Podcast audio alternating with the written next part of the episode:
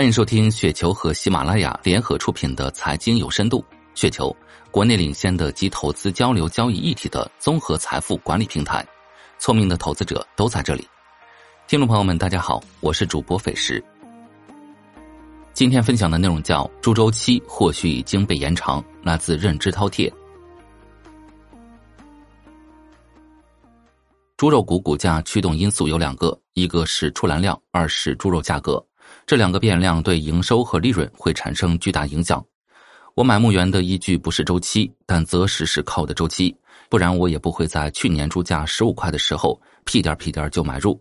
虽然周期并不重要，但不得不承认，周期是一个推动牧原股价上涨的关键因素。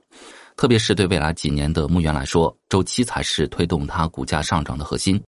猪周期取决于猪肉供需变化。猪肉需求量波动较小，所以猪肉供需差主要取决于猪肉供给端的变化，猪肉产量又取决于生猪出栏量的变化。判断猪周期大致有这么几个指标，上次其实已经谈到过，这次重新梳理一下：一、能繁母猪存栏量。理论上讲，能繁直接影响十个月后的肥猪出栏量，对猪价影响最大。但从一五年开始，能繁一路下滑。猪价整体却在一路下跌，背后的原因有可能是因为生产效率整体提高。拉长时间看，能繁与猪价的关系失去了相关性。但是抛开一八年飞温的影响，只看二一年以来的小周期，能繁还是与猪价强相关的。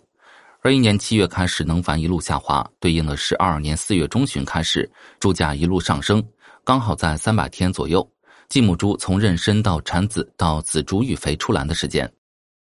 猪粮比等于猪肉价格、粮食价格，猪粮价格比与猪价走势契合度非常高，并且几乎是同时到底。当猪粮比价到五到六附近时，基本就是底部。三二元母猪价格，二元母猪价格与肥猪出栏价格走势也是高度重合，但是母猪价格下降具有滞后性。当猪价下降到母猪价格不会立即下降，而是会平整一段时间，然后下降。四。仔猪价格，仔猪价格衡量散户补栏意愿，仔猪价格越高，说明散户补栏意愿越强，六个月后的猪肉供给就越高。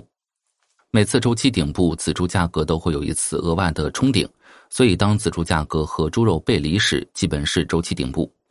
一八年后，仔猪价格在二十以下时，基本是周期底部。这种底部基本是不规模农户对疫病和踩踏性出栏的恐慌。五、行业资产负债率。当猪肉价格在低谷时，猪肉企业普遍亏损。但行业刚开始亏损时，猪企有足够的现金流维持运转。只有亏损持续大约一年后，行业中多数企业现金流短缺，被迫减少能繁母猪和后备母猪，增加仔猪出栏量，回笼现金流，偿还部分贷款或者发行股权融资，降低资产负债率。行业资产负债率是一个滞后性较为严重的指标，只有季报才能得到企业的资产负债率。当大家发现资产负债率出现拐点时，猪价可能已经上去了。但是行业资产负债率在相对高位区间时，一定是猪价低位区间的时候。当下生猪、能繁母猪出栏价格、猪粮比都处在一个非常低的位置，行业资产负债率处在一个非常高的位置。基于此，可以大致判断猪周期位于底部区域。但是仔猪价格相较二二年小周期顶部，并未大幅回落。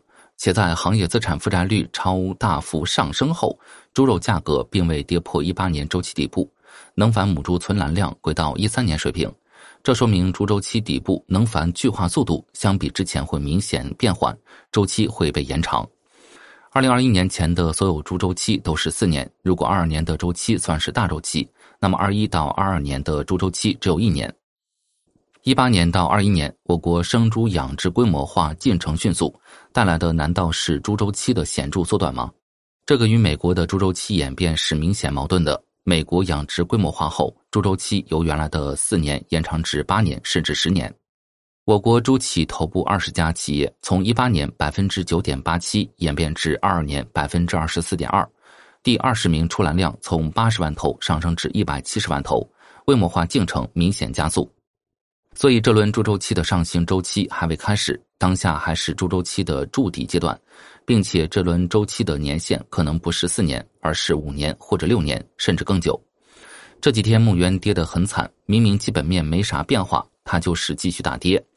未来驱动牧原股价上涨的，恐怕首先就是猪价。毕竟未来几年，牧原要减少资本开支，加大分红比例，分红多少取决于利润，也就是猪价。